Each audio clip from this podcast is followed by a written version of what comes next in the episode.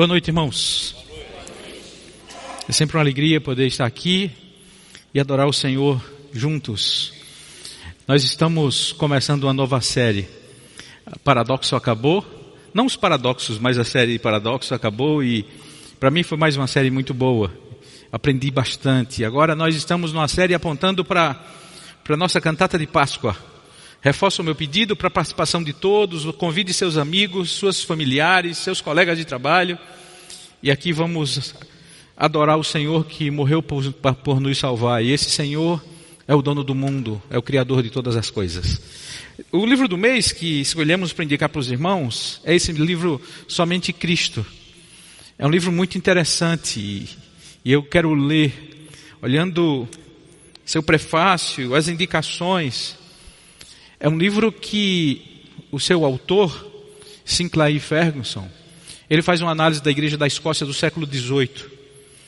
E ele analisa a salvação e o ponto de vista de dois, dois extremos que se vive.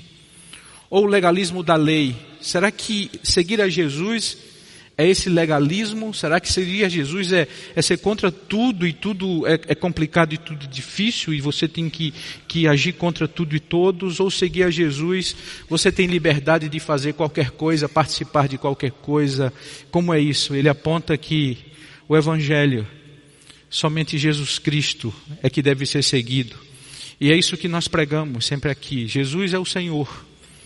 Jesus não é uma religião. Não é uma bandeira de igreja. É Ele. Porque lá é o seu precioso sangue que nos liberta de todo pecado. Então, estou sendo também desafiado a ler esse texto. Nós estamos numa nova série, pastor Fernando começou hoje pela manhã falando sobre, sobre a luz, e nessa série nós vamos tomar alguns elementos da criação, e Jesus Cristo como aquele que, que é presente desde a criação até os dias de hoje. E hoje nós vamos falar sobre a água.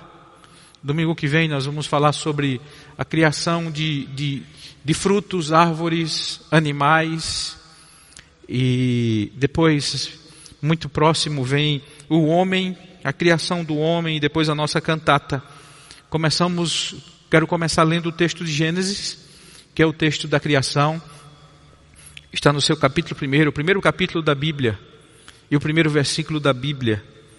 A criação do homem, a criação do universo, a criação da raça humana, eu acho que está aí na apresentação para os irmãos acompanharem comigo a leitura do texto sagrado. Diz o seguinte, escreve assim Moisés: No começo Deus criou os céus e a terra.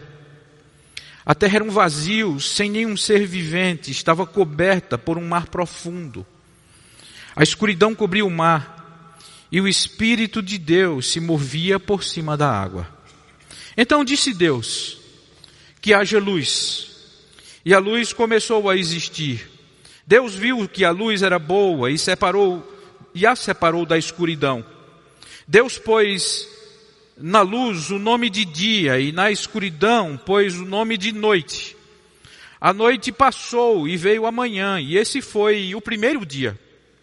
Então disse Deus: que haja no meio da água uma divisão para separá-la em duas partes.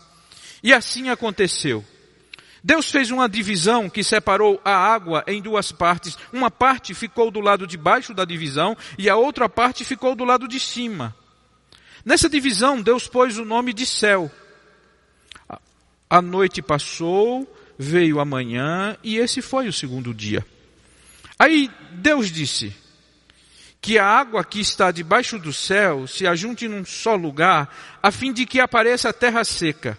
E assim aconteceu. Deus pôs na parte seca o nome terra, e nas águas que se haviam juntado, ele pôs o nome de mares. E Deus viu que o que havia feito era muito bom, diz assim a narrativa bíblica no começo da criação. Vamos curvar nossas cabeças para fazermos uma oração, irmãos. Meu Pai, muito obrigado por estar aqui mais uma vez. Tu sabes como é desafiador para mim poder estar nesse lugar, Mas, Senhor, que aqui o Teu Espírito Santo possa falar aos nossos corações. Que as palavras dos meus lábios, o meditar do meu coração sejam agradáveis à Tua presença, Senhor. Que a única voz ouvida seja a Tua. Que o único trabalhar seja do Teu Espírito Santo. Obrigado por Tua palavra. Obrigado por esse momento, obrigado por essa igreja, por essa família e por tua presença nesse lugar que nos honra, Jesus. É no teu nome que eu te oro e agradeço, Pai. Amém. Jesus Cristo é o Senhor de todas as coisas. Jesus Cristo é o Criador de todas as coisas. Jesus Cristo é o Salvador de todos os homens. Jesus Cristo é o primeiro e o último, o princípio e o fim, o Alfa e Ômega. E uma das descrições mais belas que eu vejo acerca de Jesus eu encontro em Colossenses, no seu capítulo 1, verso de 1 a 15, o apóstolo Paulo que descreve ele. Eu queria ler para os irmãos, eu queria que você acompanhasse. Eu vou ler novamente na nova versão na linguagem de hoje. Diz assim: Ele é o primeiro filho, a revelação visível do Deus invisível, diz Paulo. Ele é superior a todas as coisas criadas, pois por meio dele Deus criou tudo no céu, na terra, tanto o que se vê como o que não se vê. Inclusive todos os poderes espirituais, as forças, os governos e as autoridades. Por meio dele e para ele, Deus criou todo o universo. Antes de tudo, ele já existia. E por estarem unidas com ele, todas as coisas são conservadas em ordem e harmonia. Ele é a cabeça do corpo, que é a igreja. Ele é quem dá vida ao corpo, ele é o, primor, é o primeiro filho que foi ressuscitado para que somente ele tivesse o primeiro lugar em tudo. Pois é pela própria vontade de Deus que o Filho tem em si mesmo a natureza completa de Deus. Portanto, por meio do Filho, Deus resolveu trazer o universo de volta para si mesmo. Ele trouxe a paz por meio da morte do seu Filho na cruz e assim trouxe de volta para si mesmo todas as coisas, tanto na terra como no céu. Criador, Salvador de todas as coisas é o nosso Senhor Jesus. E é aqui que eu quero começar, irmãos, falando acerca dessa, desse Jesus, Criador de todas as coisas e presente em todas as coisas. Ele, esse texto de Paulo, ele, ele revela a grandeza de Jesus, ele revela a sua relação com a criação. Ele revela o seu envolvimento com a criação. Paulo mostra isso claramente. Paulo diz que ele é Senhor de toda a criação, o Senhor Jesus. E ele começa dizendo: Ele é a imagem visível do Deus invisível. Ele é a imagem visível do Deus invisível. Deus lado a nós. E que bela, irmãos, que ação de amor por cada um de nós, é Deus revelar-se a nós para compreendermos Deus. Como chegaríamos a esse Deus? Como chegaríamos para compreendermos quem é Ele, o que é Ele, o que deseja de nós, por que nos criou, para que nos criou, e, e, e essa mazela de pecado que vivemos, como agradar a Deus? E Deus vem assume a forma de homem, tão somente para compreendermos melhor quem era o nosso Deus. Irmãos, aqui, quando eu, eu fico aqui na frente cumprimentando as pessoas, e sempre vem algumas criancinhas e bebês. E hoje, olhando o filho de, de Angélica, ele, ele tão pequeno, e quando olhou para o pastor, começou a chorar como criança. E me lembro, aquilo me veio exatamente esse momento. Deus tomar a forma de uma criança. Eu lembro quando Mateus nasceu, meu filho, chegou algum momento da, de, de receber alta, e quando a médica disse: Olha, papai, mamãe, chegou a hora de ir para casa, que eu tomei aquele menino no braço. Eu disse: Doutora, será que ele não podia ficar mais um dia aqui? Porque é muito, é, é uma, é, é uma vida muito frágil. É uma coisa muito, muito sensível. E a Bíblia diz que ele tomou essa forma de homem. E quando ele nasceu, irmãos, estava sujeito a tudo que é bactérias do ambiente em que nasceu. Ele não nasceu no, no, no melhor hospital de, de, que, que tinha um ambiente limpo de saúde pública. Não, ele nasceu numa manjedoura, no meio de animais. Imagina o grande Deus, o todo-poderoso Deus, o Criador de todas as coisas, nascer no meio de animais, com uma vida frágil de uma criança tão somente para revelar-se a nós, tão somente para vir resolver um problema que nós criamos com Ele mesmo. A separação do pecado, a distância dele, ele veio para religar a nós, o homem a Deus, e, e diz o texto de Paulo que ele, que ele religa toda a criação. Jesus, irmãos, é a revelação de Deus para nós. Presente na criação Existe um texto de Provérbios, capítulo número 8, quando fala da sabedoria. Provérbios fala muito da sabedoria. E esse texto aponta, olha, veja só, eu estava lá quando ele colocou o céu no seu lugar. Ele estendeu o horizonte sobre o oceano, estendeu o horizonte sobre o oceano. Estava lá quando ele pôs as nuvens no céu e abriu as fontes do mar. E quando ordenou às águas que não subissem além do que lhe havia permitido, eu estava lá quando ele colocou os alicerces da terra. Estava ao seu lado como arquiteta. E era a sua fonte diária de alegria, sempre feliz na sua presença. Ele é o Senhor da criação. O Paulo coloca como primogênito de toda a criação, e ao colocar como primogênito, ele não é parte da criação, ele é a causa da criação. Foi para ele, por ele por meio dele que Deus criou todas as coisas. Diferentemente do que pregava um herege chamado Ário no século IV. O ato de revelar-se o ato de vir, o ato de mostrar, de ser o Deus visível a nós. É, esse ato é um ato de amor, de renúncia e de grandeza. O apóstolo Paulo escreve e diz assim: ele tinha a natureza de Deus e não tentou ficar igual a Deus, pelo contrário, ele abriu mão de tudo que era seu e tomou a natureza de servo, tornando-se igual aos seres humanos e vivendo a vida comum de um ser humano. Ele foi humilde e obedeceu a Deus até a morte morte de cruz. Por isso Deus deu a Jesus a mais alta honra e pôs nele o nome que é mais importante de todos os nomes, para que em homenagem ao nome de Jesus, todas as criaturas no céu, na terra e no mundo dos mortos caiam de joelhos e declarem abertamente que Jesus Cristo é o Senhor para a glória de Deus Pai. Jesus Cristo é o Senhor sobre tudo e sobre todos todo joelho há de se dobrar, toda língua confessará: Tu és o Senhor. E que privilégio temos nós, irmãos, que já declaramos isso agora, que já declaramos isso hoje. Espero que todos nós declaremos isso até aquele grande dia, quando juntos todos declararão: Tu és o Senhor Jesus. Senhor de toda a criação. Paulo, no versículo 15 do texto de Colossenses, o apóstolo diz que ele é superior a todas as coisas criadas. É Jesus e as coisas, é Jesus e o resto. Superior a tudo, por meio dele, Deus criou tudo, no céu, na terra, tanto o que se vê como o que não, se vê. Nele foram criadas todas as coisas, diz Paulo. Por meio dele e para ele, Deus criou todo o universo. Antes de tudo ele já existia. E por estarem, eu acho espetacular essa declaração de Paulo, e por estarem unidas com ele, todas as coisas são conservadas em ordem e harmonia. A ordem do universo, a harmonia do universo.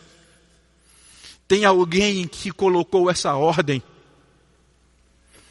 Às vezes, as pessoas dizem que crer que Jesus é criador do universo e coloca tudo em ordem isso é um ato de muita fé. Eu pensando esses dias, eu dizia a Sandra, quando eu conversava, nós íamos para o trabalho, e Sandra aqui primeiro ouve as minhas pregações. Vou dizer isso, vou dizer isso. Eu a chamo de nega, vou dizer isso, nega.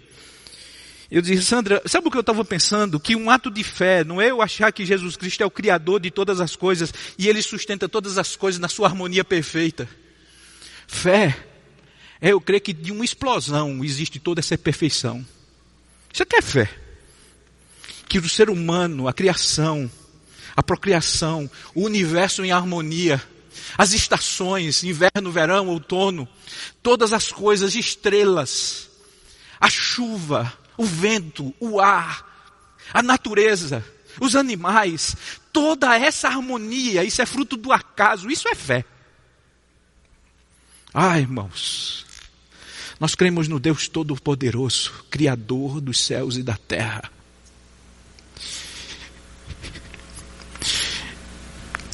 E para as minhas lágrimas, esse Deus tomou a forma humana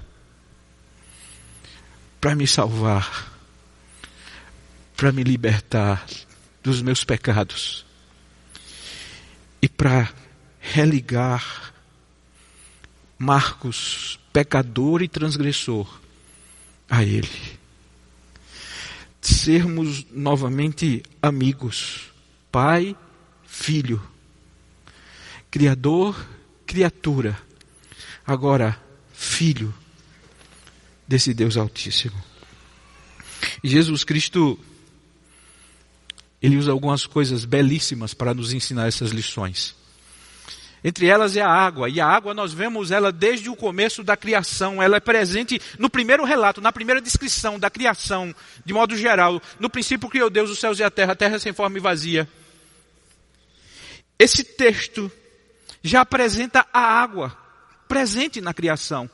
No ato criativo de Deus, Deus criou todas as coisas e a água estava nesse ato miraculoso de Deus criar. No ato criativo de Deus, a água surge e o Espírito de Deus pairava sobre a água. Todas as coisas criadas obedecem a essas leis estabelecidas por Deus. E um elemento importante na criação é a água. Para todos nós, nós, nós reconhecemos isso. Hoje eu ia, hoje eu fui pregar lá na, na, na nossa igreja, na Zona Sul. E na Marginal Pinheiros tem uma placa enorme. Água é vida. Preserve-a. Porque essa é a consciência. A água é um elemento importantíssimo para todos nós. E no relato bíblico, Gênesis fala da existia água e quando o ato criativo de Deus, Deus faz separações de as águas. A primeira separação é, é, é a água de baixo e a água de cima. E diz que a parte de cima ele chama de céu. E a segunda separação de águas que fala é, é, é afastar a água e ali surge a terra, a terra seca. E esse elemento, irmãos, torna-se imprescindível para a vida humana, é um elemento imprescindível para tudo que existe, seja fauna, seja flora, seja nós, seja terra, seja a terra onde vivemos. 70% da superfície da terra que vivemos é formado de água. 60% do nosso corpo, água. Hoje é até um dia propício para nós desejarmos água com esse calor. Dentro da água nós somos, dentro da água nós somos formados no ventre materno, envolto de água. E esse é o tema de uma conversa de Jesus Cristo com, com Nicodemos. Quem nasce da água, precisa, você precisa nascer do Espírito.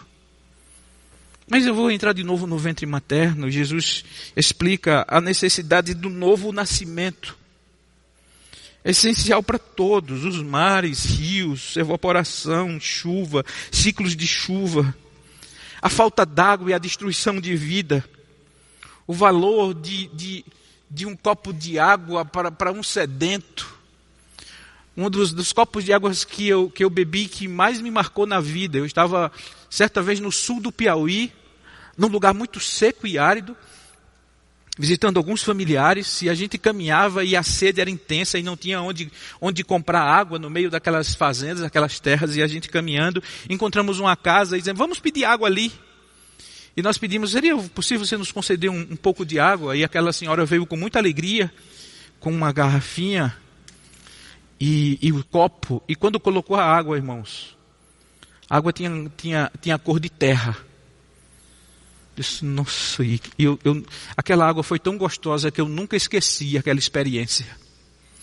Porque ela é essencial para nós, ela é vida para nós. E até às vezes aquela água que não é a mais cristalina, ela serve para tirar sede de alguém que está com, com, dessa, que está com, com muita sede nesse momento e precisa dela. Jesus se utiliza desse elemento imprescindível para ensinar a nós a importância dele nas nossas vidas. Jesus usa a água para nos ensinar acerca de, de, da necessidade que temos dele.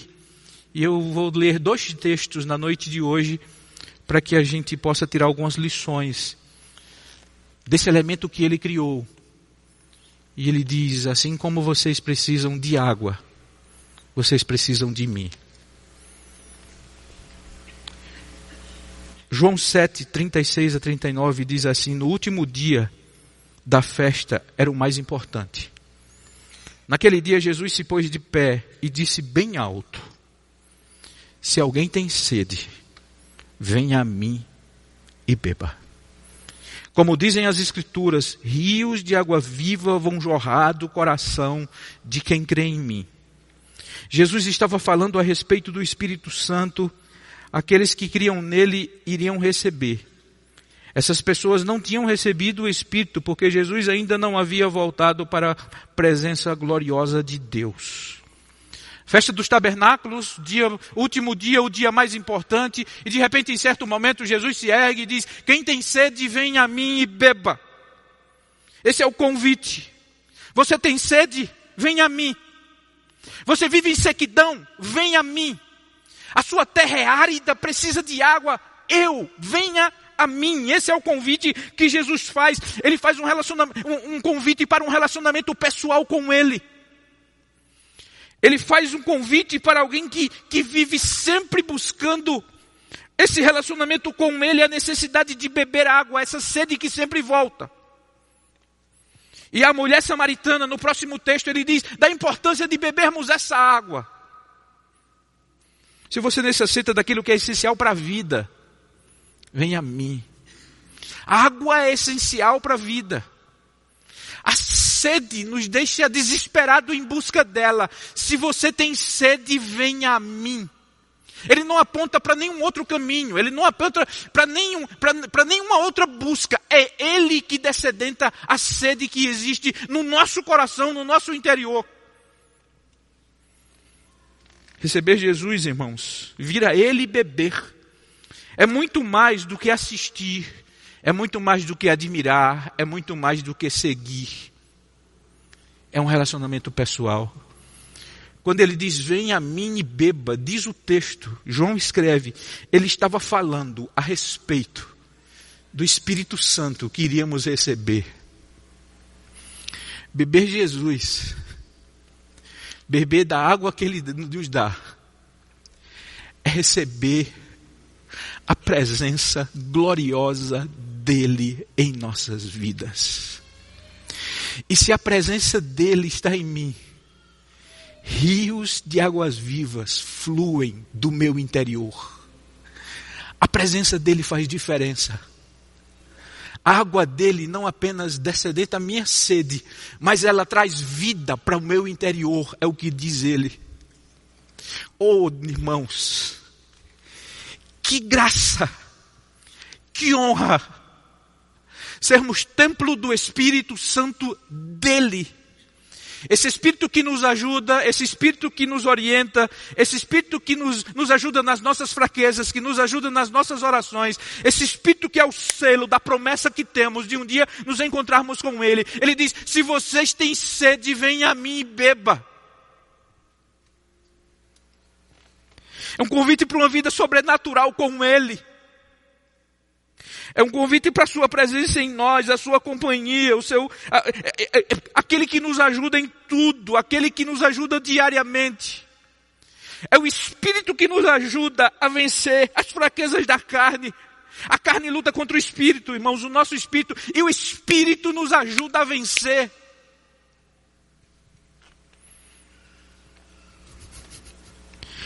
Se você tem sede,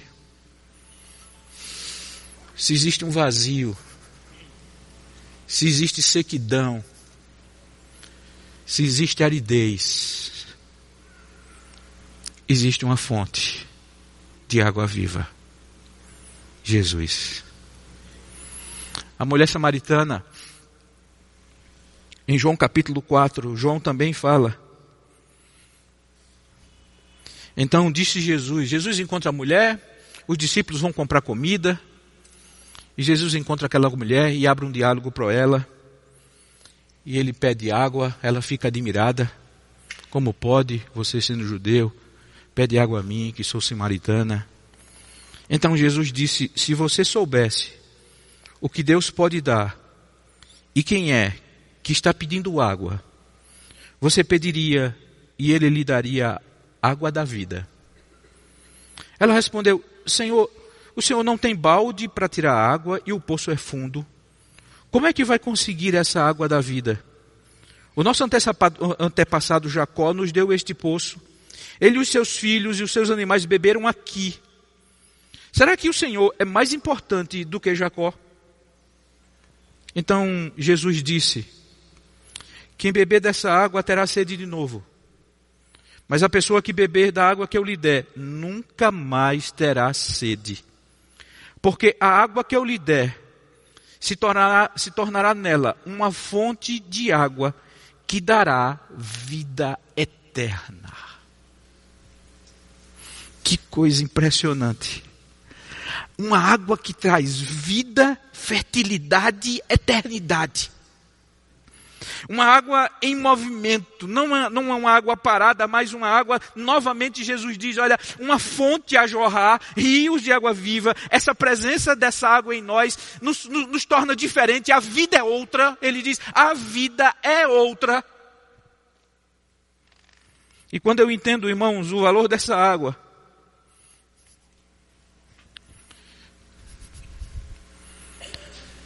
eu busco com toda intensidade quando eu não entendo o valor dessa água, eu fico preocupado com os acessórios. Você não tem balde, você não tem corda, e como é que vai me dar essa água? Jesus é a nossa fonte. Jesus é a fonte profunda e abundante. E por incrível que pareça, de fácil acesso. Como você tem água? Uma trabalheira que tenho para pegar água e você me diz assim facilmente: eu posso te dar uma água que vai influenciar a tua vida eternamente.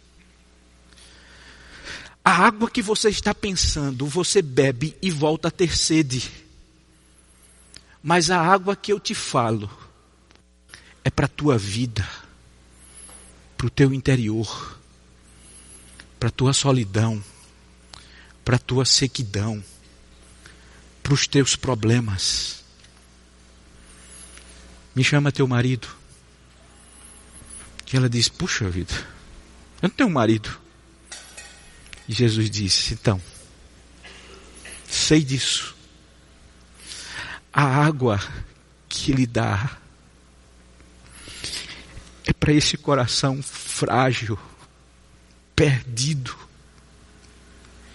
que busca em fontes estranhas e vive em perdição.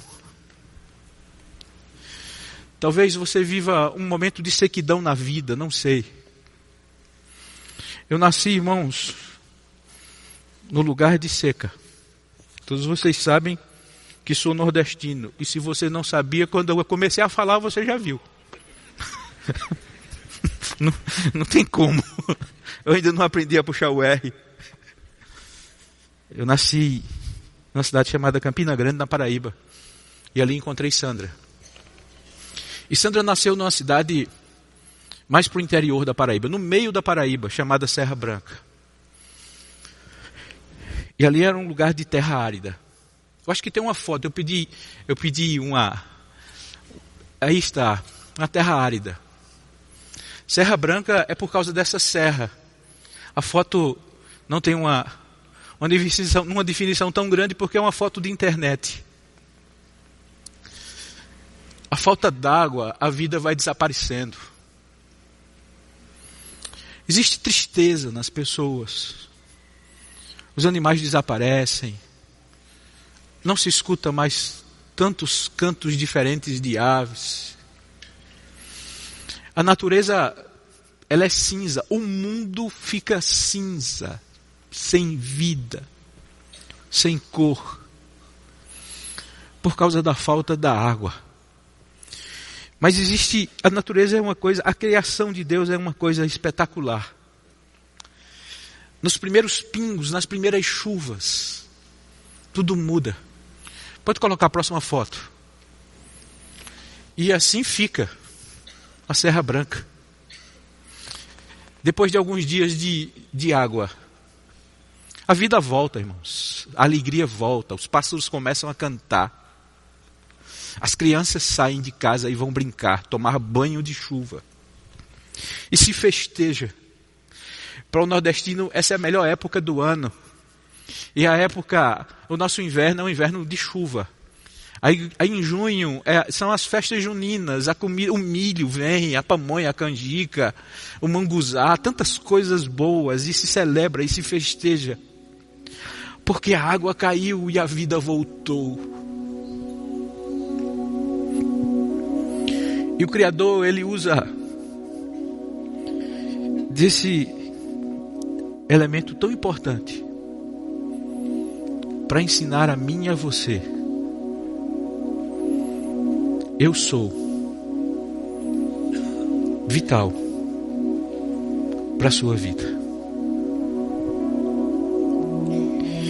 Talvez você diga, eu me sinto vazio, eu me sinto seco, árido.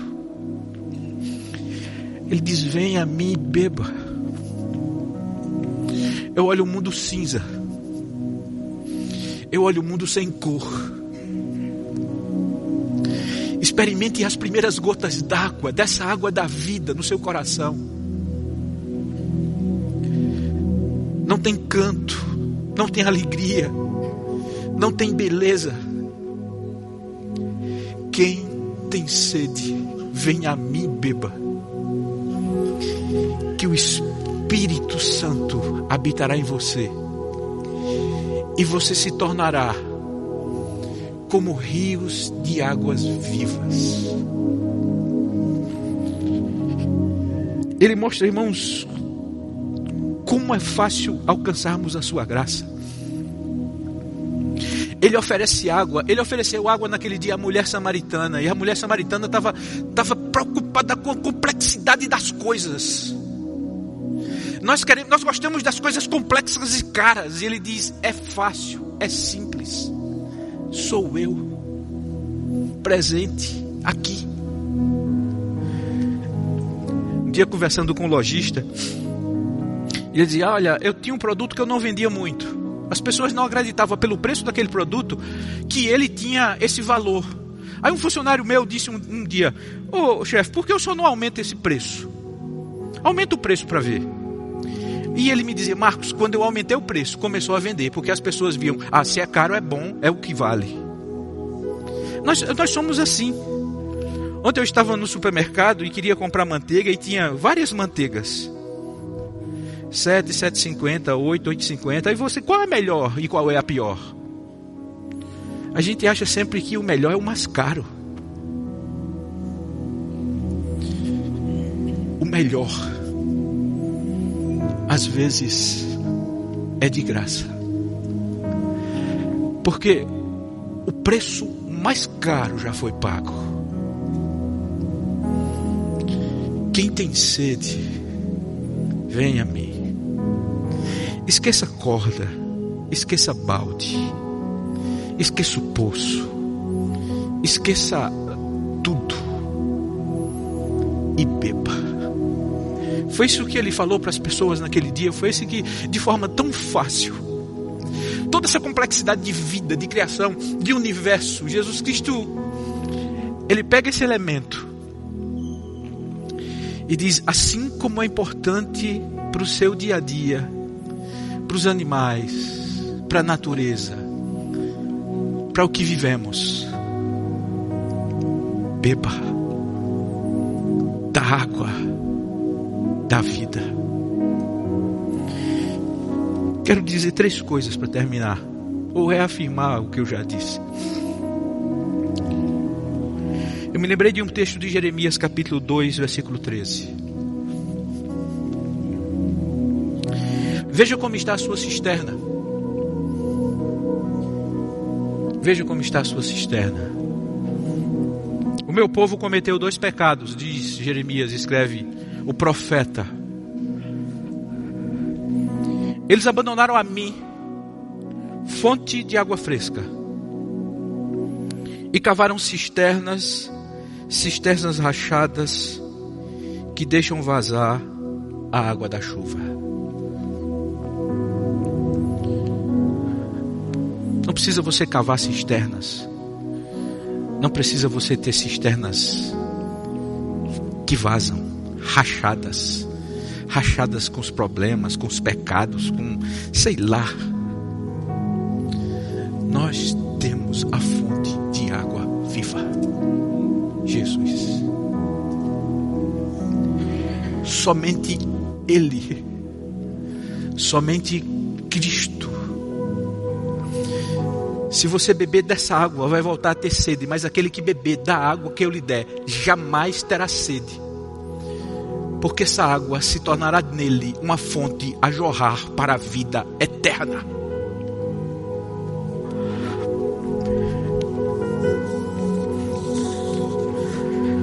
Beba a água da vida. Não espere. Não espere. Assim como a maioria de nós, ao sairmos daqui desse calor, vamos àqueles filtros de águas geladas tão boas. Eu te digo, alivie a sede da tua alma. Beba essa água agora. Agora. Quem tem sede, venha a mim e beba. Foi o que ele disse. Peça a Jesus que inunde o seu coração. Se eu tenho Jesus em mim, irmãos, eu não terei falta d'água. Se eu tenho Jesus em mim, a presença viva do Seu Espírito Santo no meu coração, eu não viverei em sequidão, eu não viverei em aridez. Se eu tenho Jesus em mim, eu tenho a água viva dentro de mim. Por isso, peça que Jesus inunde o seu coração. E que essa inundação se torne em você uma fonte a jorrar para a vida eterna. E que as pessoas ao olhar você possa indagar o que aconteceu. Que milagre foi esse? Porque essa fonte a fonte não tem água para ela mesma. A fonte, a água é para é alimentar. A própria mulher samaritana diz: Olha, Jacó, ela, ele, ele tomou dessa água seus filhos, os seus animais. Então, onde você estiver, haverá alguém. Haverá alguém que vai conhecer dessa fonte, vai beber dessa fonte. Porque conhecerá o nosso Jesus e a obra que ele faz em nossos corações.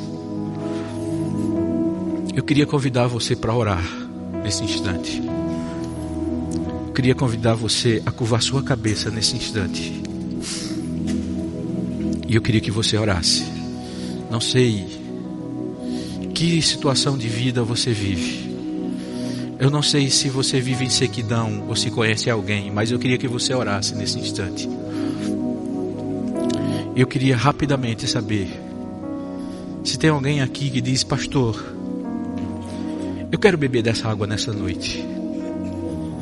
Eu quero beber dessa água. Eu quero apenas orar por você daqui mesmo. Mas eu queria identificar você apenas com, com um sinal na sua mão. Você vai dizer: Eu quero, pastor. Eu quero essa água da vida na minha vida. Qualquer pessoa no auditório que diz: Eu vivo, eu vivo um momento de sequidão e eu queria que chovesse no meu coração. Existe alguém? Eu não quero me demorar. Deus abençoe você. Mais alguém? Eu não quero me demorar. Deus abençoe você. Mais alguém? Deus abençoe lá atrás. Deus abençoe lá atrás. Mais alguém? Deus abençoe aqui na frente de vocês. Que Jesus seja derramado. Deus abençoe você. Que o Espírito de Deus seja derramado no seu coração. Mais alguém lá atrás, Deus abençoe você. Eu estou lhe vendo. Mais alguém, Deus abençoe você também. Eu estou te vendo ali atrás. Mais alguém, irmãos, lá atrás. Deus abençoe o Senhor. Deus abençoe você também aqui. Deus abençoe a senhora lá. Estou vendo o senhor também aqui de mão estendida. Lá atrás também, eu estou vendo lá no fundo. Deus abençoe vocês. Deus abençoe vocês ali também. Mais alguém? Erga sua mão. Deus abençoe você. Eu estou vendo aqui na minha direita. Deus abençoe a senhora. Que inunde. Deus abençoe você, meu irmão. Deus abençoe você.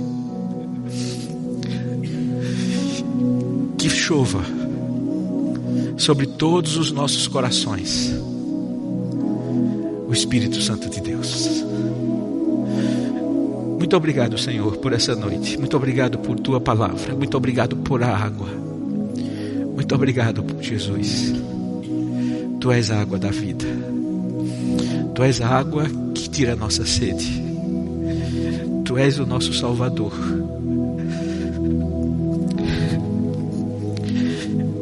Te esperamos, Jesus, para vivermos eternamente contigo.